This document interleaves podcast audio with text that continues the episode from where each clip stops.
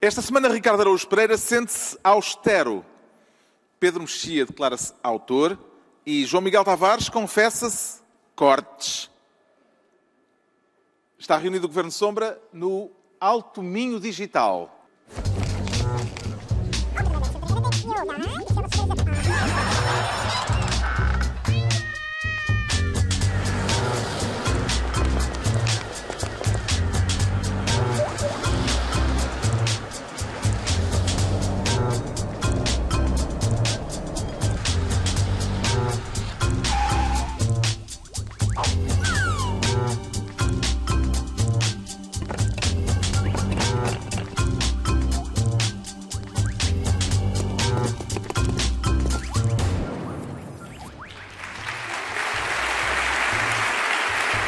Viva, sejam bem-vindos.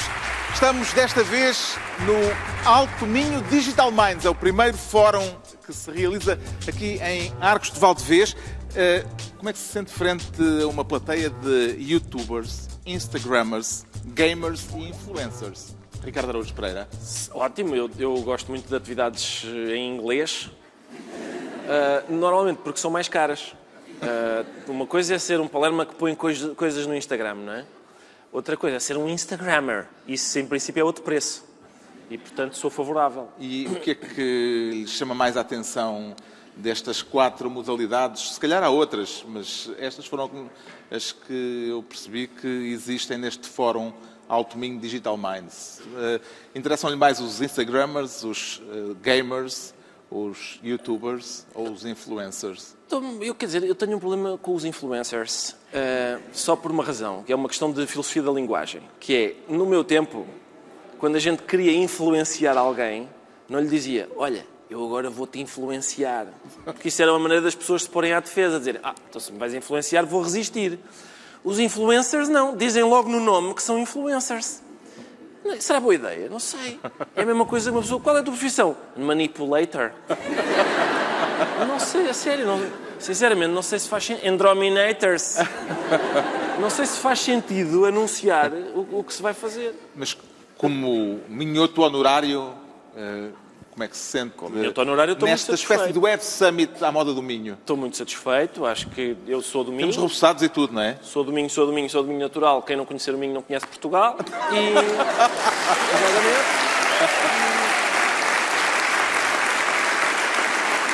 E... Imagina. E é poesia também. Ultrapassar-te pela direita. Imagina o que é que a sua avó teria a dizer sobre estas atividades ah, estão aqui em discussão. Não, a questão é a seguinte: a minha avó não percebia a minha atividade e eu não percebo estas atividades. Portanto, a minha avó não faz ideia do que são estas atividades. É, seria impossível. Eu, primeiro tinham que me explicar a mim para eu depois explicar à minha avó. Era mesmo complicado. E o João Miguel Tavares sente-se suficientemente jovem para participar neste evento ou já não tem idade para isto? Não, agora. Então, olha lá, vimos todos de ténis, não é? É verdade, é... todos menos o Pedro Mexia. Sim, atenção. mas o Pedro Mexia, ele próprio admite que já era velho quando tinha 14 anos, certo? É mais velho. Mais velho. Era, eras mais velho na altura do que és agora, sim. Pronto. Os seus filhos mantêm-no a par destas atividades?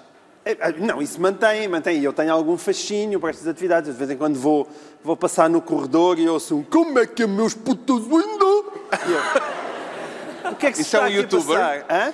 Isso é um youtuber? Não estás. Não estou nada sintonizado, não. Precisas de estar mais atento aos youtubers, aos instagramers e aos Pode ser que esteja aqui um youtuber uh, em causa, acho, não? Eu acho que os meus favoritos. Eu não sei, são... eu, isto pode, podem ser muito competitivos, não é? Eu não sei se os youtubers gostam muito uns dos outros.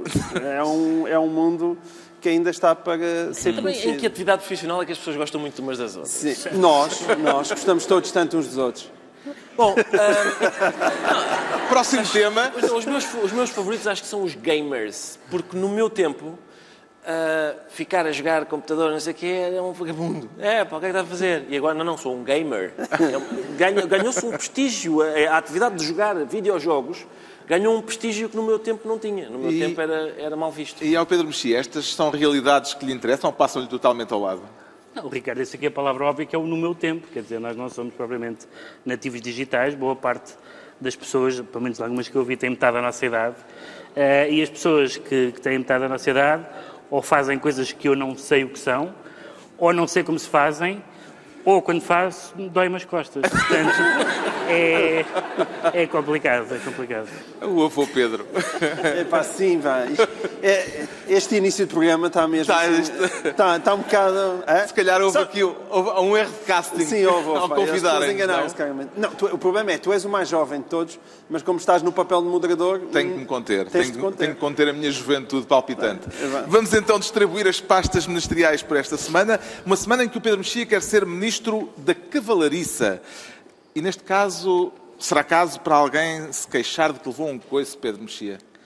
Há coices nesta história. Foi, foi, o coice foi eh, verificar que, apesar de tudo, contra todas as evidências, somos um país civilizado. Estamos a falar de Madonna, Sim. eh, que depois de ter arranjado facilmente estacionamento para 15 automóveis em Lisboa, não conseguiu estacionar um cavalo num palacete do século XIX, em Belas. Eh, estamos perante um incidente diplomático que me escreveu a revista Vanity Fair. Entre que países? Entre Portugal e Madonna. E Madonna, o estado de Madonna.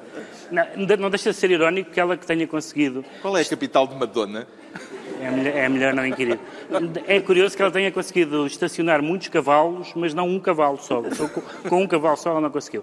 Não, o, que ela- o que aconteceu foi que, como é óbvio, isto apesar de tudo ainda não é a Disneylândia ah, e o presidente da Câmara de Sintra achou que, o senhor gravar um videoclipe ah, num palacete do século XIX era uma coisa, levar para lá um cavalo num, num soalho de madeira que provavelmente não aguentaria os tais 500 quilos ou, ou- ou- ou lá o que é, ah, não era boa ideia e, portanto, o Basílio Horta teve bastante bem, dizendo que, por um lado, que há coisas que o dinheiro não compra e, por outro lado, que há um princípio de igualdade. Portanto, isso não seria admitido a nenhum de nós que quisesse imaginando que nós queríamos fazer videoclipes. ah, e também, cavalos? Com cavalos. Aliás, a descrição, a descrição do videoclipe é um pouco estranha, é porque diz... ahm, o cavalo está no chão e interage com Madonna. Não sei exatamente... Não sei exatamente... se- sinopse. Não sei se exatamente se quer ver esse videoclipe. Ah, mas... Eu, eu quero. Mas, eh, na verdade, houve, houve algumas discussões um bocado, um bocado parvas a- acerca da Madonna. Quer dizer, a Madonna tem todo o direito de vir para cá e, e pode haver até uma, uma, uma, uma utilidade marginal eh, em haver uma- algumas celebridades que, que, dão, que dão fama ao país, etc. Mas não, não pode ser tratada como uma rainha, como ela gosta, para usar a expressão eh, com, que, eh, com que a tratam aparentemente nos SMS, nas SMS, nos SMS que foram publicados. Eh, e, portanto, ela, ou há uns anos, há muitos anos, quando foi feito em Portugal um filme chamado A Casa da Rússia, foram divulgadas umas notas de produção eh, do filme e eles davam algumas indicações sobre como é que se dizia bom dia, boa tarde, essas coisas, e diziam nas lojas e nos restaurantes não paguem com cigarros.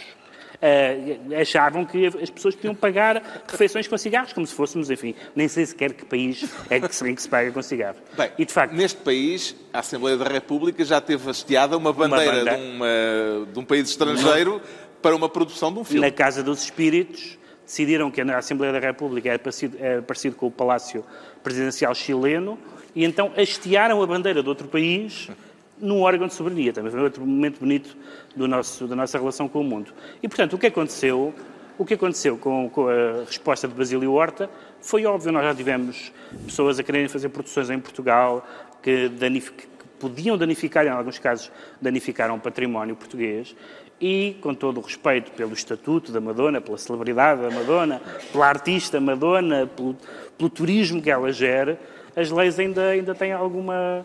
ainda valem e a sensatez ainda, ainda impera. E, portanto, Basílio Horta bem Basílio Horta, bem, porque este, eh, esta Quinta Nova da Assunção, o Palacete, é do, do século XIX. 150 anos. e É património. Eh, Madonna terá razões para se sentir discriminada, sabendo que outras autorizações polémicas foram dadas ainda não há muito tempo. Por exemplo, um jantar do Web Summit eh, no Panteão Nacional ou cenas controversas eh, de um filme de Terry Gilliam no Convento de Cristo que até se disse que danificaram parte do património em tomar. Será que Madonna tem razões para se queixar à luz destes precedentes? Bom, eu não vejo bem quais sejam os precedentes, não é? Eh, Pelo menos no Panteão Nacional eh, ninguém quis lá meter cavalos eh, e, e mesmo assim também não autorizaram. Mas deve ter ficado um cheiro a fritos. Sim, deve ter ficado alguns cheiro fritos. Mas é curioso, Portugal tem uma longa tradição de uso discutível de monumentos nacionais. Eu, por exemplo, lembro também de um, um- um dos filmes de um dos meus cineastas favoritos, chamado Jesse Franco, também conhecido como Jesus Franco, um grande rei do, do softcore eh, eh, espanhol, né, que, que Sim, no- sim, na- claro. Lembras-te disso, não é? Eh, que não pôs... não sabes quem é o Jesse Franco? Faça a mínima ideia. Mas que é que tu andas a ver quando grande era- rei do Quando era softcore. jovem. Então, mas... Bem, eu depois... então, ele é o autor desse famoso Cartas de Amor de uma Freira Portuguesa, Ah, certo? muito bem. Que ainda com Ana Zanatti e com o Hermano José foi uma coisa filmada no final dos anos 70.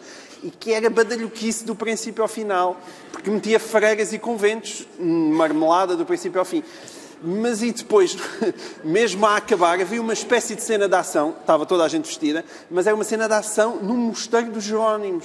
E, e- e é engraçado, certamente quem deu, quem deu Alguém a autorização autorizou. para o mosteiro dos Jerónimos não, não devia realmente ter lido a sinopse do filme. E, portanto, eu acho que é preciso algum cuidado, como é evidente, e eu concordo, até porque, enfim, se a Madonna quer montar alguma coisa, eu acho que haveria outras eh, alternativas. Não se pode fazer esta piada aqui. Não, não, percebemos, o, percebemos o- Ok. a utilização do verbo. Acho que a plateia toda pensou, ah, eles não vão cair na... Na graçola fácil. Não vão usar o verbo montar, não é? Não, em princípio, isto é um programa que está acima disso. Respeita- Mas não, claramente não, não, está. não não está. Madonna não achava-se no direito de levar o cavalo para dentro do palacete, eh, pelo muito que deu a Portugal, e Exato, diz é, mesmo: já dei tanto a este país, e quando peço um simples favor, a resposta é negativa. Exato, um simples favor, não é? Que é levar um bicho de 600 quilos para dentro de um, de um palácio com chão de madeira e aparentemente também flutuante, ou seja, com uma caixa de ar por baixo. Sim, eu diria que há boas probabilidades do chão vir abaixo. É, Faz-me alguma confusão. O que é que conclui Ricardo Araújo Pereira do facto de Madonna ter sido mais feliz com o Presidente da Câmara de Lisboa do que junto do Presidente da Câmara de Sintra? Sim, o, o Presidente da Câmara de Lisboa, desde muito cedo, eh, pareceu empenhadíssimo em fazer todas as vontades da Madonna. Já da outra vez, é, acho que é isso que ela não... Ela ficou... Não, não percebe a dualidade de critérios, não é? É- é- Porque são... É um país com dois pesos e duas medidas. Sim, claramente. 30 km ao lado dão-lhe um estacionamento para, para 15 carros e agora 30 km do outro. Não, lhe- não lhe dão um estábulo para um cavalo só. É, é, é, é uma bizarria. O Presidente da Câmara de Lisboa fez, desde que ela chegou, ah, quer dizer, uma figura um bocado... Eu lembro-me da gente dizer, pá, Sr. Presidente, puxa as calças para cima e endireite-se, porque realmente... Epá, já chega, não é? Já chega. Havia, havia ali... Eu lembro-me Ah, outra mas o verbo montar. não, o verbo montar é, está muito, muito abaixo. Agora, uma alusão a. Está certo, está certo. Mas eu lembro- eu lembro da outra vez, houve uma, uma saloice pegada sobre isto precisamente. Sobre, mas a Madonna dá-nos tanto, meu Deus! A Madonna, cada post da Madonna no Instagram vale Ei. milhares de. Não, o Instagram é ótimo. Ah, é há que ter atenção ao público. Mas sim, sim, não. O Instagram é ótimo, é nós, excelente, não é? excelente, claro que sim. Eles são muito mais do que nós. Ahm, não, não, mas havia aquela. Acho que se exagerou um bocadinho. Porque dizer, ah, não, o Instagram da Madonna, pá, o Instagram da Madonna, a quantidade de turistas que vêm para Portugal por causa do Instagram da Madonna. Eu, na altura, fiquei a pensar, pá, será mesmo? É isso, que assim, sardinhas um, assadas. Um casal qualquer em Birmingham está a fazer as malas para ir a Nova York e de repente a senhora diz assim: Não, William, William, desfaz a mala. Afinal, vamos para Lisboa. Estou, estou a ver aqui no Instagram da Madonna, ela está no Seixal a ver o Benfica Real Massamá. Ah, afinal, eu quero ir ver isto. Eu quero ir ver onde está a Madonna. Quer dizer, não sei se era. Não, não, não, não sei bem se, se aquilo tem o efeito que as pessoas disseram que tinha. E, sobretudo, se tem o efeito de dizer agora quero um cavalo dentro de um palácio. Sobretudo quando ela diz, depois de tanto que eu dei a Portugal, e agora. É porque ela- o que ela diz é o seguinte: agora que eu ia realmente mostrar Portugal ao mundo, Ela deu um filho ao Benfica. Ainda não percebi bem, não é? Ainda Há não que ter isso em bem. conta. Se- quando o miúdo começar a marcar golos a sério na primeira divisão, é pá, ela que meta qualquer bichos selvagens, tudo. Tudo, vou lá eu, vou lá eu com um tigre às costas para ela gravar Entregamos. Não, não, mas eu tenho Não, mais para dizer sobre isto. Não, não, não. Eu tenho, tenho mais para dizer sobre isto porque o. Lá está. E, e o Basílio Horta decidiu de outra maneira. Se fosse o Medina, era um cavalo, eram três girafas, era ele próprio, ele próprio fazia isso. Mas, hum, eu, quer dizer, quando ela, ela, diz isso, ela diz, eh, quer dizer, agora que eu ia realmente mostrar Portugal ao mundo, porque de facto o que ela está interessada não é gravar um videoclipe lá para promover a sua nova canção, era mostrar Portugal ao mundo, era o que ela queria. E qual é a melhor maneira de mostrar Portugal ao mundo do que meter um puro sangue lusitano de 600 quilos dentro de um palacete do século XIX? É, se o bicho, no fim, comesse um cartucho de pastéis de Belém, só para completar o ramalhete de Portugalidade. Uns roçados dos arcos? Ou uns roçados dos arcos, é? sim. Acho que fazia falta. Entregamos ao Pedro Mexia a pasta de Ministro da Cavalariça. Agora o João Miguel Tavares quer ser Ministro da Misoginia, ou seja, do ódio e do desprezo uh, e do preconceito contra as mulheres. É isso? Uh, parece que sim. Uh, Sentiu-se visado pela acusação do cabeça de lista do PS às europeias, eh, por ele ter dito esta semana que a controvérsia em torno das relações familiares no governo, de que o eh, João Miguel Tavares tem sido, aliás, um, um arauto esforçado, uh, revela uma atitude misógina? Pá, pelos vistos, sim. O, o, o, eu, eu, de facto, já escrevi abundantes textos, porque é uma coisa Era que... Era isso que me referia. É, é verdade. Uh, que me incomoda, e não é? Esta endogamia Marcos... maluca do governo, todos os dias sai uma notícia, mais um chefe de gabinete que é casado com não sei quem. E eu, na semana passada, tinha feito aqui uma piada a dizer que, olha que bom, este governo já está mais progressista, porque no tempo do Guterres eram jobs for the boys e agora são jobs jobs for the wives. Sempre há ali uma evolução. E é como se de repente o Pedro Marques tivesse levado isso a sério, porque vai dar uma entrevista um, a um site chamado Notícias ao Minuto e quando lhe perguntam uh, sobre esta coisa de haver tantos familiares no governo, ele desculpa-se dizendo, não, isto é tudo tática eleitoral e, e coisa. E, e depois diz, mas e depois isto andam aqui a criticar as esposas as esposas dos ministros e dos secretários de Estado. E há aqui uma certa misoginia. Misoginia? Mas o que é que a misoginia tem a ver com isto? O que é que interessa se são mulheres, homens, periquitos, irmãos? Se fossem homens havia homofobia. Sim, se fossem homens provavelmente havia homofobia. E então, realmente isto é aquilo que em ciência política se chama uma lata do caraças. Ah, sim, sim. Eles chamam Porque isso. É, é, é, é inacreditável, é inacreditável. E, e, vamos ver uma coisa: as pessoas arranjam desculpas, podem desvalorizar, a dizer que uh, há igualdade de oportunidades, também quem é filho de não deve ser discriminado. Agora, acho que deve haver um, um, um limite para as desculpas parvas. E esta da misoginia pá, ultrapassa abundantemente as desculpas parvas. Isto, no campo das desculpas, é a mesma coisa que meter um cavalo dentro de um palacete do século XIX. É, a semana começou é com uma picardia a este respeito entre o PS e o Bloco de Esquerda. Eh, como é que viu a resposta de Carlos César a Catarina Martins, depois da líder bloquista ter sugerido que o Governo devia refletir sobre este assunto, eh, sobre o tema das relações familiares no Governo, com eh, Carlos César retorquir que uh, também há abundantes relações familiares uh, no Bloco de Esquerda e no grupo parlamentar do Bloco de Esquerda. Eu, eu, eu, não sei, é a mesma coisa que perguntar a um canibal se está a gostar da sopa vegetariana. É, é, é igual. Irem perguntar a Carlos César. Carlos César é bom é bom relembrar, é aquele que tem os filhos, a mulher, a nora, tudo em cargos públicos. Acho que não há ninguém. Eu acho que na família de Carlos César, se houver alguém que não esteja num cargo de nomeação política, é deserdado imediatamente. Não, não entra no testamento, é impossível. É. E, e então, espera, esta é a pessoa perfeita para vir comentar e dizer ali no bloco de esquerda também há muitas relações familiares. Aparentemente, ainda por cima, é mentira. Foram ver, a única coisa que existe são duas irmãs gêmeas. Mas essas irmãs gêmeas, ainda por cima, foram eleitas como deputadas pelos portugueses. Porque está para aqui uma confusão desgraçada, que eu já vi as coisas mais absurdas, comparações com, com instituições privadas também, com... Ai, reparem, reparem, no, eh, quando a gente olha para, para, para o grupo empresa, está lá o Francisco Pinto Balsemão e também estão os filhos. Pois, claro, aquilo é uma empresa familiar. E se também forem ver a Jerónimo Martins, também estão lá os Soares dos Santos e na, na Sonai estão os Belmig de Azevedo. Sim, isso, sim, é existe, existem coisas que passam de pais para filhos. Quer chegar com isso que o Governo não é, não é uma empresa familiar, é não. isso? Eu, mas atenção, o tinha... Governo não é uma, uma empresa familiar, mas o Partido Socialista não sabe. Eles estão convencidos que aquilo é o pingo doce da democracia. Mas, mas não é, não é, de facto. Esta controvérsia já chegou a Belém, eh, ao ponto de gerar uma troca de alfinetadas entre o atual Presidente da República e o Presidente anterior, eh, entre Marcelo e Cavaco. Que ilações é que tira da polémica entre ambos a este respeito, Ricardo Araújo Pereira? Tiro, uh, acho ótimo, acho ótimo tudo, acho tudo ótimo, o Marcelo e o Cavaco, bocas um ao outro. Tem que se dizer que Marcelo começou por dizer que isto não é novo, haver uh, um pai e uma filha e um, e, e um casal no Conselho de Ministros, porque uh, já vem do início deste governo e que não foi ele Marcelo a nomeá-los originalmente uh, para estarem no Conselho de Ministros. Sim. Foi a partir daqui que a coisa começou e depois Cavaco Sim. Silva respondeu uh, a, a, Marcelo dizendo que foi ver e no, no tempo dele não, não havia, não havia nada ninguém, disto e tal. Sim, são duas uh, coisas diferentes. Não é?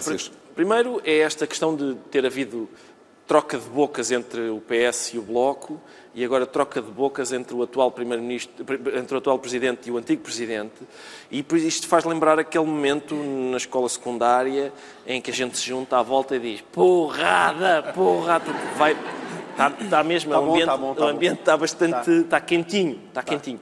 E, e depois, eh, do ponto de vista de, lá, lá está, na troca de galhardetes entre Cavaco e Marcelo, eu não sei se toda a gente aqui fala marcelês, mas eu posso traduzir. Portanto, a primeira, a primeira é, eu, eu nomeei, o, o, governo, este governo já tinha sido nomeado pelo Cavaco, significa a culpa não é minha, é do outro. Uh, e depois, quando ele diz, há outra frase do Marcelo, que é, atenção que família, do, família de presidente não é presidente, separando as coisas, isso significa, ó oh, Cavaco, a gente não se esqueceu que tu tens para aí um genro que fez umas coisas engraçadas. É isso que significa, é, é uma... É, é uma canelada. sim, eu, eu gostava, às vezes, os Essa não é uma canelada, é uma entrada de pitons mesmo. É, por trás, sim, sim. sim, sim. Esta é, para... é uma entrada a Pepe, é ali sim. mesmo a pisar uh, o tornozelo. O que é pena é que as pessoas nos noticiários não ponham a legendagem a dizer o Marcelo está, na verdade, um, a chamar a atenção é. para o facto do genro do Cavaco ser proprietário do pavilhão Atlântico, não se percebe muito bem como. Sim.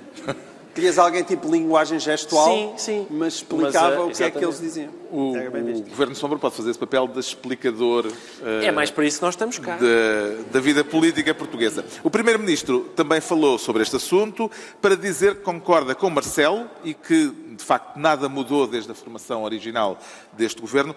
Parece-lhe que este assunto é uma nuvem política passageira ou acredita que poderá vir a ter repercussões eleitorais, Pedro Mexia, e que ainda está para durar? Não, repercussões eleitorais acho que não, mas era um assunto que tem alguma importância e que ganha uma importância maior pela maneira como as pessoas reagiram. Porque há, há duas coisas que nós sabemos, que há marido e uma mulher, pai e filha no Conselho de Ministros. E podemos dizer, e eu acho que é legítimo que se diga, que isso não é saudável.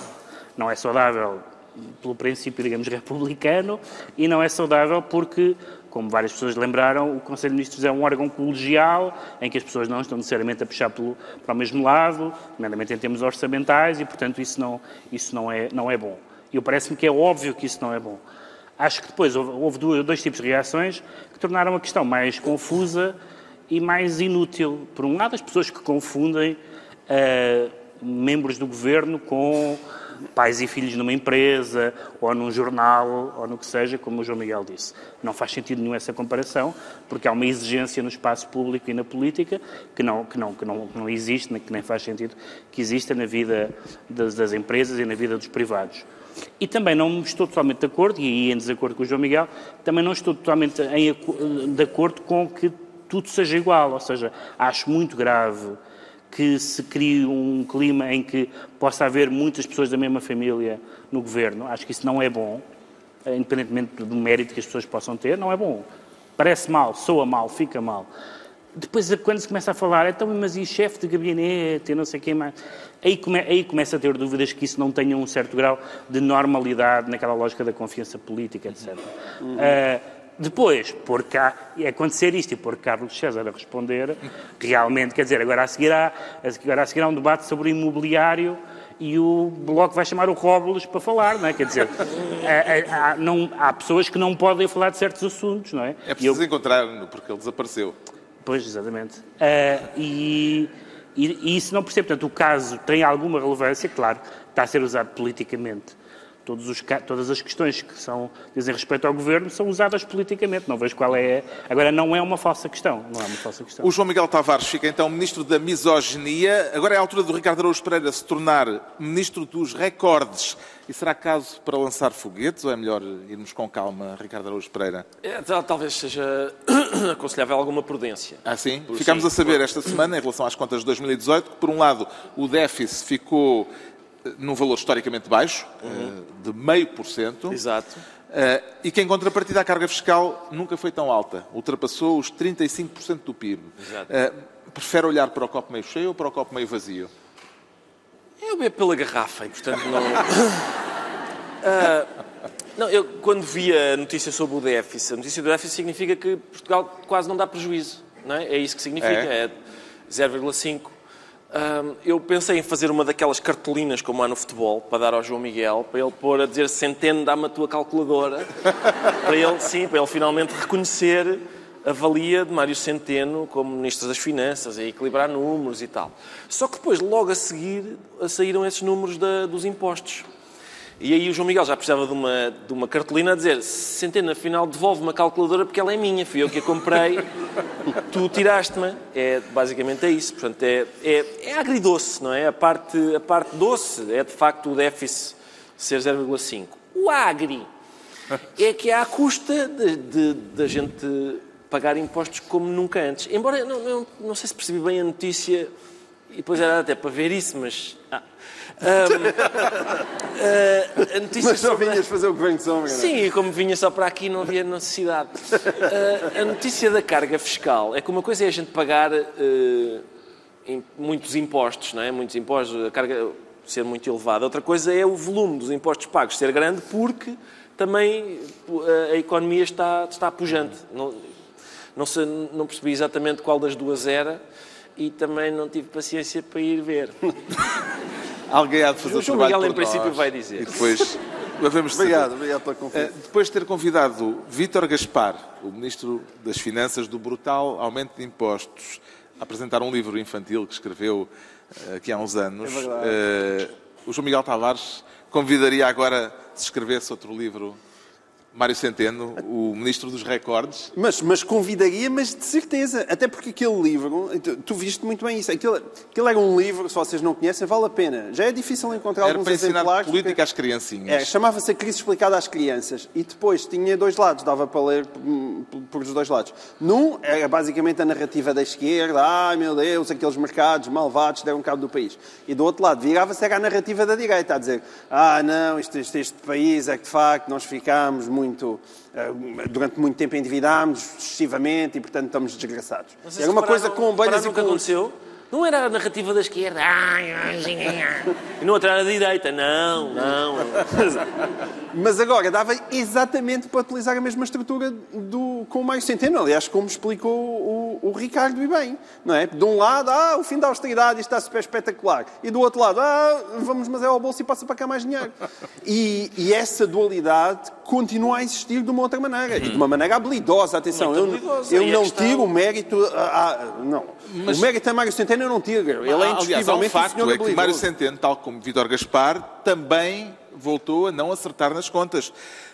Com uma vantagem. Exato. É que os resultados de Mário Centeno ficaram abaixo e não acima como aconteceu com da Gaspar, previsão. da previsão que ele tinha feito. Ah pá, sim, mas isso quer dizer a mesma coisa de dizer que o, que o Vitor Gaspar, que levou com uma tempestade em cima, está mais molhado do que o Mário Centeno, que andou ao sol durante este tempo inteiro. Isso são coisas incomparáveis, não, não estão... Este, este desmifra, mas faz. Não, desmifra, mas faz. E o outro desmifrava e não... Não, estás a brincar, o outro desmifrou, desmifrou, desmifrou e agora o Mário Centeno está a aproveitar, não é? Está a aproveitar. Aliás, é o costume, é, infelizmente, infelizmente, essa é a grande desgraça deste país politicamente dos últimos 20 anos, que de facto é a direita que governa em tempos complicados de austeridade, depois vem a esquerda, gasta, afunda o país e a seguir vem outra vez a direita tentar limpar a casa. Ah, é por espera. isso que eu já disse, epá, deem a maioria absoluta ao António Costa a ver se alguma vez o Partido Socialista tem que lidar com alguma espécie de crise. Porque assim também é fácil, não é? Vêm sempre os outros desgraçados limpar a porcaria que os outros fazem. Mas espera, o teu argumento não faz sentido. Como não? Sendo meu, Desculpa. Não, é que o que tu dizes é que continuamos em austeridade, ou seja, continuamos em crise. Ou seja, o PS está a governar em tempos de crise. Não, não, está. O governo não está. É o PS gordas? não está a governar em tempos de crise.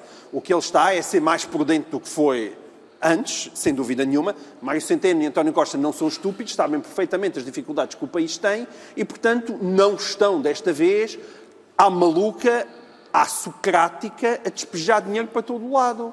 E o que eles estão é a dar cabo de uma narrativa do país que é dizer a página da austeridade foi passada e não foi passada coisa nenhuma, porque eles têm um grande controle sobre as finanças, como é evidente. Manuel Ferreira Leite, apostado que a referência a Sócrates era ao minuto 41, eh, ganhou. Está bem? Recebam depois as rifas no final. tá? Prémio. Manuela Ferreira Leite recusa-se a felicitar o governo porque diz que é fácil baixar o déficit rebentando tudo à volta. Estou a citá-la. Eh, Que mérito é que atribui ao governo por estes resultados económicos que a direita, no princípio da legislatura, eh, considerava impossíveis de alcançar, Pedro Mexia?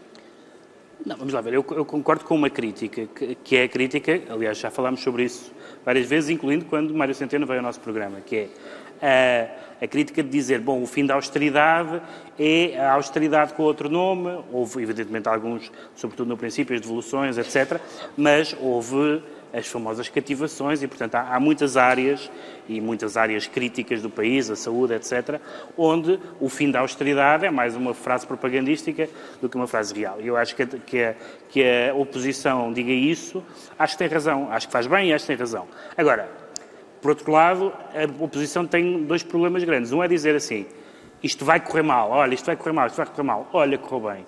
Isto é sempre, Claro. quer numa discussão no pátio da escola, quer na Assembleia da República, é uma triste figura sempre. A segunda maneira de, disto... É uma triste figura, mas em Portugal é quase impossível falhar, dizer, olha, isto vai correr mal. Sim, também é verdade. vai, Isso é verdade. vai. Mas depois também há, outra, também há essa outra suficiente. maneira, que é dizer assim também eu, não é? Que é um argumento que em política vale muito pouco. Dizer assim também eu não, não tem... É um argumento que pode ser verdadeiro. As pessoas estão a dizer assim, se o Passos lá tivesse ficado mais tempo, eh, isto tinha acontecido à mesma. Isso pode ser verdade, mas como o Passos não ficou lá mais tempo, nós Exato. não sabemos. Isso é a chamada história... E não é só isso, é- não, mas o assim também é-. Não, e não é só isso, é que o Passos não só não ficou mais tempo, como o Passos disse que ficando mais tempo não iria, por exemplo, devolver o 13º mês às pessoas, os rendimentos às pessoas. Ele dizia isso. Que não iria devolver. Ele disse que não iria devolver, Não, ele sim, iria pelo menos tão cedo. Aliás, o de diabo era forma isso. mais lenta. Exatamente, o Sim. diabo era isso. O diabo era, olha, estão a devolver às pessoas, vem o diabo. Afinal, veio 0,5. O diabo foi acreditar naquilo que eram as promessas orçamentais. Não, ninguém estava a contar com aquelas dimensões das cativações. E aí foi Certo. com a dimensão das cativações que o Centeno lixou o diabo. E bem, é uma coisa Mas eu- muito habilidosa. Não, não há dúvida Mas disso. eu, lá está, é, Manuel Ferreira Leite tem razão. Ele está a Agora, destruir tudo à agora volta. Só o problema é que o Gaspar também destruiu tudo à volta e não conseguia 0,5. O Mas Ricardo Araújo Pereira, o Ricardo Araújo Pereira fica assim ministro dos recordes e estão entregues as pastas ministeriais por esta semana. Altura para uma brevíssima pausa, é menos de um minuto, voltamos já. Tenham medo. Faz, mas é aí uma linha. Tenham muito medo. Posso lamber o espelho? Ele voltou. Voltamos na velha versão diária, pequena mas carnuda, porque o tamanho não é tudo e vocês também não são grande coisa. E agora todas as manhãs. 2019 vai ser o ano de muita javardice e nós cá estamos para ajudar a fazer a javardice florescer. Tubo de ensaio. Com Bruno Nogueira e João Quadros, depois das nove da manhã. Prometo que para o ano vou começar a correr. Não vais, gorda, não vais. Deixa de tretas. Aviso: este programa é impróprio para pessoas que sofrem de acidez. Em caso de persistência dos sintomas, é favor consultar o seu médico, farmacêutico ou líder político que mais lhe agradar. Isto só lá vai com um Salazar em cada quarteirão. Cá estamos de novo nesta emissão especial do Governo Sombra no Alto Minho, em Arcos de Valdevez. Estamos no primeiro Fórum Alto Minho Digital Minds, que eh, contributos é que o Governo Sombra terá, Pedro Mexia, para dar a estes entusiastas do mundo digital, depois de saber que somos, afinal, uns jarretas. Eh, alguns de nós nem têm Facebook, não é? Alguns de nós, é verdade. Lastimavelmente. Não, e o conselho que eu, que eu tenho a dar é um conselho altamente positivo, que é, por exemplo, esta atividade que é dizer coisas É, o, que- o que eu vos tenho a confessar é que eh, pode render. Por exemplo, há pessoas que estão há 10 anos na rádio e depois na televisão a dizer coisas, à espera que tenha grandes efeitos sobre a sociedade. E nós fazemos isso há 10 anos. Portanto, boa sorte. Alguns começaram há menos tempo, mas se calhar já têm mais seguidores Tem mais do seguidores que, que. Sim, é verdade. é do que o verdade. Governo Sombra. Muito mais. E- e bem, e bem. Os nomes PewDiePie e Circásio dizem-lhe alguma coisa, Eu Ricardo já, sim, já ouvi esses nomes. Hã? Já ouvi esses nomes lá em casa. PewDiePie é o youtuber mais seguido do mundo. Tem Exato. 60 milhões Sim, de sim, seguidores, enquanto sei. E o Sarcásio é o, o português, Português, com sim. maior número de seguidores e que provavelmente anda por aí. Pá, nós parecemos quatro velhas a tentar parecer modernos, pá. Peço desculpa. Eu, sabes que eu, eu, eu nunca estou a tentar parecer moderna e, e- e antes pelo contrário. E às vezes lá em casa, eh, por exemplo, a minha filha mais nova gosta muito de gamers, não é? Acho que é assim que se chama. São, portanto, ela vê no YouTube miúdos que estão a jogar jogos. E eu, e eu- acho que é isso, não é? E eu, eu Olha, mas dizer isso. As minhas Acho que é isso, acho que é isso. Não, o que aconteceu foi que eu, uma vez eu apareci e disse: Oh Inês, explica-me só, portanto, o que tá- tu estás a ver uma pessoa a jogar, é isso? E ela virou-se para trás e disse assim: Não é o que tu vais fazer ao Estádio da Luz?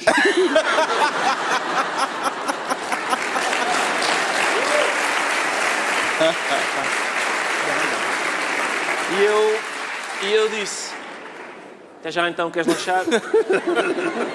Já há bom dinheiro neste admirável mundo novo, pelo menos para os mais bem-sucedidos. Com o seu espírito empreendedor, João Miguel Tavares eh, imagina-se a, bater punho nestas atividades, com, como youtuber, ou como instagramer, ou como gamer. Eu não me imagino apenas porque há gente com menos de 20 anos que eu que faz isso melhor. E, portanto, é, é por isso que não me imagino. Agora, ao contrário de muita gente que tem um discurso muito destrutivo sobre a questão dos youtubers, há, há um... Eu detesto todas as pessoas que falam de alto, do modo geral, sobre as coisas que estão a ter sucesso e que, em geral, não compreendem. Que é esse o grande problema. E é um péssimo defeito. E eu tento não fazer isso. E, aliás, fico também interessado... E eu vejo há, há- há alguns youtubers, até para perceber a linguagem, ainda que aquilo que eles transmitam esteja distante daquilo que hoje em dia são os meus interesses, mas não a maneira como é dito, não a maneira como é dito, não a maneira como é montado. E isso tem uma indiscutível habilidade, ou seja, há ali muita coisa para nós que também trabalhamos na comunicação aprendermos. E isso muitas vezes é esquecido. Voltamos aos temas da semana, nesta emissão especial, desta vez em Arcos de Valdevez. Em Arcos de Valdevez ou nos Arcos de Valdevez? Como é que se diz, eh, senhor Minhoto honorário? é aqui. É, não, é- é- vamos lá ver. Não é, eu acho que é- não é em Arcos de Valdevez. Será em? Não sei. Eu nos digo- Arcos eu de Valdevez, é nos. os ou, É, em, em, ou em, nos? Eu digo em. É em? Em Arcos de. Em. Ok, pronto. Ou é em, Então há é em. muitas pessoas com dores, porque ouviu-se no inglês. Em, em. Ahm, Sente-se eh, em causa por causa do Cortês, pelo que percebi, não. eh, Eu- isto não não é, é isto não é consigo. Não, não, isto o não é é comigo. Cortês é mas eu consigo? também, É, atenção. mas Eu estava perdido aqui no guião. Pronto, Claro. é que eh, Mas, há aí uma tentativa de adaptar a linguagem eh, do- dos youtubers. Ah, sim, o cortes. Não, é Cortes verdade que eu disse que me cortes. sentia cortes. Ah, exato. Eu tinha aqui, saltei aqui uma linha qualquer porque Lá é está. isso. Se fosse É um isso. caderno, não acontecia O. João Miguel Tavares, Sabes é, é- o João Miguel Tavares sente-se cortes. E eu saltei aqui, perdi aqui uma cortes. linha disto. Sente-se cortes. Sente-me cortes. eu- É um trocadilho super habilidoso, sim. então, É porque é para falar do Cortés. Ah. O Cortés é o Hernán Cortés, um senhor desagradável eh, espanhol que há 500 anos decidiu chegar ao México e começar a matar gente. Não há dúvida disso. Chama-se isso. Houve muita gente que praticou, incluindo portugueses. Chama-se isso conquistar sítios, não é? destruiu o Império Azteca. Sim, e os maios também parece que não ficaram muito bem. Não. Eh, e é verdade que o senhor destruiu aquilo tudo. E esta semana o presidente mexicano, López Obrador, eh, escreveu uma carta ao rei de Espanha exigindo que o rei de Espanha peça desculpas É ao México. Peça desculpa ao- México por causa do senhor Cortés há 500 anos. Ou Vê seja, um desejo de reparação Não, de uma para já- injustiça ou um- Não, para já é, eu vejo nisto um embrulho a Espanha, porque andaram a meter-se com Portugal por causa do Fernão Magalhães, agora são os mexicanos que andam a embirrar com a Espanha por causa do Cortés. Eu acho muito giro estes debates com meio milénio. Com meio milénio de diferença. Mas aquilo que mais me irrita neste caso, o Sr. Obrador é o recém-eleito ministro mexicano e não sei se já viram, uh, ministro-presidente mexicano, e não sei se já viram a cara dele é um senhor branco. E vamos ver uma coisa. Se alguém tem que pedir, pedir desculpa, em primeiro lugar, aos maias e aos aztecas, é o presidente do México. Porque ele é que é o descendente do Cortés. É ele, não são os espanhóis. É como quando nós dizemos, ah, o que vocês andaram a fazer no Brasil, e dizem isso a mim. Pá, não, eu sou descendente dos gajos que ficaram cá. Eu não fui para o Brasil. Os gajos que foram para o Brasil matar índios são os brasileiros brancos atuais. Esses é que são os descendentes. E é evidente que quando se entra nesta simplificação completamente estapafúrdia, as pessoas não veem aquilo que são as coisas mais óbvias. São os brancos mexicanos, os, os, os herdeiros do Cortés. Portanto, se querem pedir desculpa, peça a ele. Eu disse, olha, peço muita desculpa à comunidade índia do México, porque foi os meus descendentes que vos andaram a matar. E já agora, também aproveitava para vos desenvolver um bocadinho mais, porque já agora que o México já é independente há muitos anos e as populações índias continuam a ser as mais pobres dentre os pobres do México, não é? E chegou a essa conclusão por conta própria ou foi depois de ver o foi... que disse Vargas Llosa? É verdade, foi depois de ver o que disse Vargas Llosa. é que o Vargas Llosa disse precisamente uh, que uh, López Obrador devia ter escrito a carta para si próprio. Uh, sim, sim. Por causa é... deste raciocínio. Exatamente. Acho que é um raciocínio duplo, não é? O senhor quem pede, quem, quem, está a exigir uma desculpa dos espanhóis é o senhor López Obrador. Não é um nome que me soa a Azteca. Uh, o que ele está a dizer é: peçam desculpa pelo que o meu avô aqui fez, bandidos. Em princípio, ele é descendente do. Neste momento, os índios mexicanos continuam. Essa é a segunda parte do raciocínio. Os índios mexicanos continuam a não ter uma vida fácil se ele tem um bom remédio, se quer melhorar, a, a, se quer hum. alguma, que haja alguma compensação aos índios mexicanos, provavelmente tem que ser ele a dá-la. Em resposta a esta uh, exigência uh, de, de López Obrador, uh, o Prémio Nobel Vargas Llosa diz que ele deve escrever, devia ter escrito a carta a si próprio. Exato. Mas não vê aqui, agora a pergunta é para o Pedro Mexia, paralelismo entre esta exigência do presidente mexicano e eh, o pedido de perdão que o então presidente português Mário Soares fez aos judeus em 1989 eh, em Castelo de Vida, em nome de Portugal, pelas perseguições de que os judeus foram alvo, Sim. foram vítimas na, no tempo da Inquisição? Bem, eu tenho sentimentos divididos quanto, quanto a isso pelo seguinte. Acho normal que um país, que um povo e que os dirigentes políticos reconheçam os erros do passado e que haja, não só na história, como nos monumentos, como no discurso político, o reconhecimento de coisas como massacres, escravatura, etc. Acho que esse reconhecimento é bom, é pedagógico e é justo. Pedir desculpa por uma coisa que aconteceu há 500 anos é um bocadinho estranho. A minha, eu continuo a achar, embora se possa dizer que o Presidente, eh, ou por exemplo que o Rei de Espanha representa a Espanha a Espanha é imemorial, as pessoas pedem desculpas por responsabilidades, mesmo que não próprias, relativamente próximas. Uma coisa é pedir desculpa, por exemplo, por coisas que aconteceram, sei lá, no franquismo, vamos supor, onde há pessoas vivas, onde ainda se percebe, pedir desculpa por uma coisa que dá 500 anos não faz sentido. Então também não vê razão para o perdão, para o pedido de perdão de Mário Soares em Castelo de Vido? Não, compreendo melhor pelo seguinte, porque, por, por aquilo que foi dito. Uma coisa, apesar de tudo, é Portugal em relação ao que fez a quem cá vivia, nomeadamente aos judeus, que foi realmente um dos, desde logo, erros, ou melhor, desde logo crimes, mas depois também um grande erro histórico de Portugal. No caso da colonização é, é muito estranho, é muito estranho pensar na, na colonização e pensar e, e, e declará-la de qualquer colonização, seja a espanhola, seja a portuguesa, seja a holandesa, e declará-la como universalmente má, universalmente boa. Dizer a colonização foi só extermínio é absurdo. A colonização só nos trouxe, a civilização, não sei o que mais, é absurdo. Há um, há, um, há um mais e um menos, há um deve e um haver. Vargas Llosa disse isso. Disse que os colonizadores com toda a violência que exerceram, que era a violência em grande parte em que se vivia à época, também trouxeram uh, o direito, também trouxeram a literatura, também trouxeram uh, elementos civilizadores e, e, evidentemente que as pessoas, isto é, isto é o princípio, as pessoas no passado portavam-se de uma maneira que nós não aprovamos. E ainda bem que não aprovamos, quer dizer que houve um progresso moral do, do, nosso sentido moral. Mas pedir desculpa não faz muito sentido. E, sobretudo, neste momento, parece que tudo o que acontece, desde o Magalhães ao Cortês, é simplesmente arma de arremesso político. Não tem verdadeiramente. O Magalhães não tem absolutamente nada a ver com o Magalhães. Foi uma forma da direita espanhola atacar o governo socialista e falar dos independentismos e dos nacionalismos. E isto parece simplesmente um presidente de esquerda a mostrar músculo anticolonial um pouco, um pouco disparatado, quando nós sabemos, aliás, quem, quem viu o, uh, quem viu filmes uh, e quem, quem, esteve atento à história da, da, e, livro, e leu livros, à história da, da América Latina no, no, século XX e no século XIX, não é como se desde as independências, esses países fossem paraíso para os indígenas, não é como se a exploração uh, não, tivesse acabado com o fim do colonialismo. Portanto, acho que quem tem, cara, quem tem culpas próprias não deve pedir desculpa pelos outros.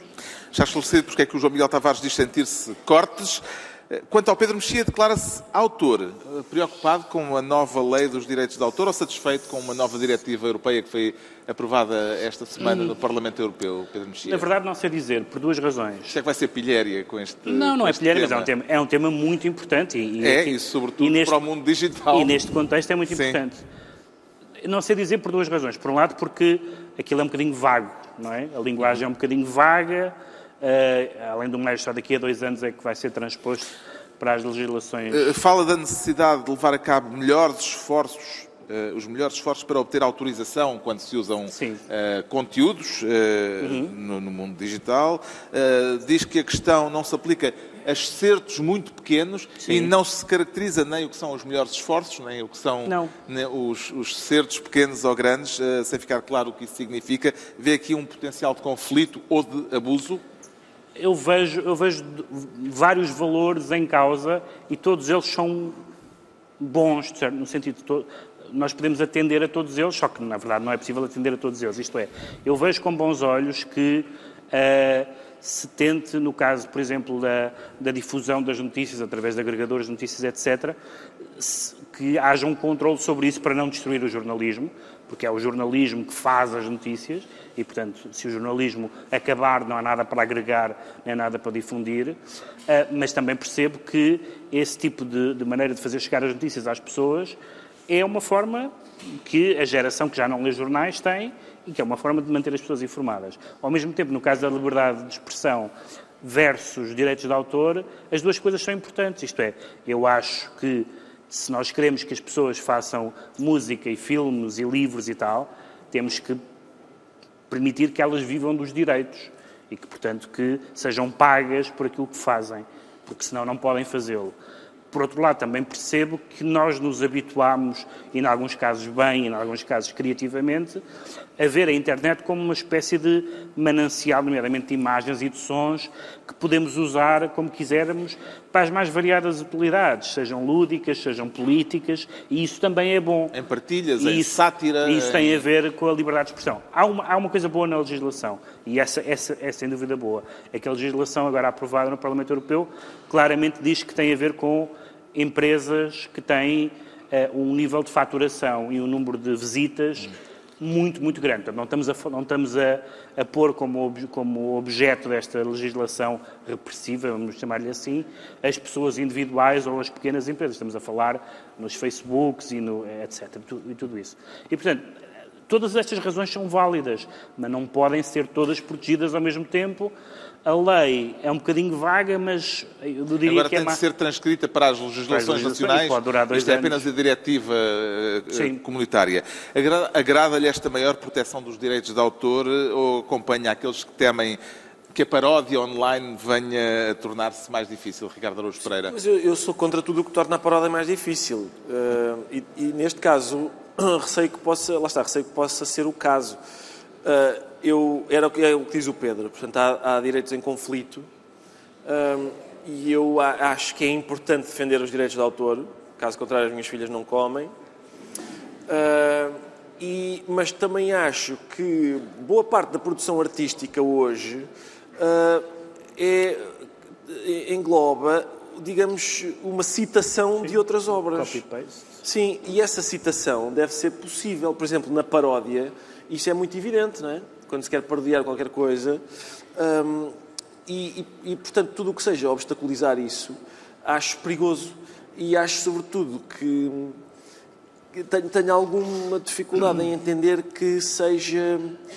eh, quer dizer, que em entender que, eh, pelos vistos, eh, alguns grandes produtores, as, grandes empresas tipo Facebook, etc., ficam mais ou menos protegidos aqui. Não, não, eu não percebo bem como nem porquê.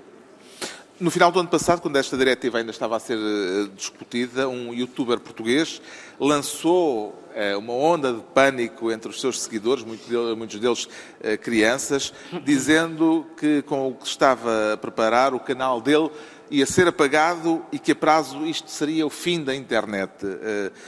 Como é que encara o poder que estes influencers têm sobre dezenas ou centenas de milhares de miúdos eh, podendo espalhar eh, boatos como este, João Miguel Tavares? Ah, que pergunta simpática para me fazeres aqui. Queres-me pôr a falar Talvez não mal seja do... uma questão muito popular. Não, queres-me pôr a falar mal do Want aqui? Ah, Não. Nem penso Want. nisso. Ah, não falo mal do Want aqui, não falo, não falo. Ah, não, quer dizer... Eu não acho vai que é acabar a internet, pois não? Não, não acho que vai acabar a internet, embora eu consiga compreender alguns receios, que é que, que os, os grandes meios, lá está os Facebooks, os Instagrams, de repente sejam mais papistas que o Papa e ao aplicarem lei comece- comecem a colocar determinados tipos de filtros que dificulta a vida a estas pessoas, não é? No YouTube, no Facebook, tudo isso. E eu, consigo perceber E com receio. critérios que nunca sabemos bem quais são. E É que isso nunca sabemos bem os critérios. E, portanto, evidentemente que esse perigo existe. Em relação a, de repente, existirem ou não hum, certos discursos mais catastrofistas. E é verdade que na, na, na, na questão desse artigo 13 i- isso tem um impacto enorme. 17. Que agora é 17, sim. Isso tem um impacto muito grande, não é? Porque eu senti isso nos meus filhos, que eles vieram me perguntar o que é que, o que, é que era aquilo. E eu não eles sabia. onde? Depois tive, obrigaram-me a informar-me, ainda por cima. Agora, e, é, convém, mas isso é uma espécie de conselho de velhinho paternalista, eh, convém, evidentemente, que as pessoas todas estejam informadas e, portanto, não é certamente só através daquilo que digam os youtubers que ahm, nós hoje em dia nos informamos corretamente. E, e, portanto, convém simultaneamente ouvir o ONT e ler jornais.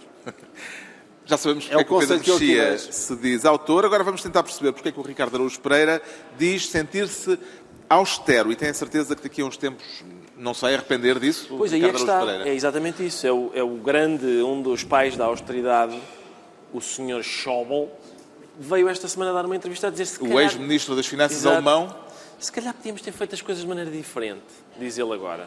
parece-lhe que o- portanto- o, o arrependimento de Wolfgang Schäuble ainda vem a tempo. Agora obrigado, ó Schäuble, agora obrigadinho. Agora já nós eh, pusemos ali boot e tudo. Eh, eh, agora já é tarde. Não sei mas, se a referência a marcas comerciais Sim. Ah, pois não. pode. é? Mas é, Começou por baixar as calças, põe pé, agora Hollywood. é tudo Ai, muito é monotemático, não é?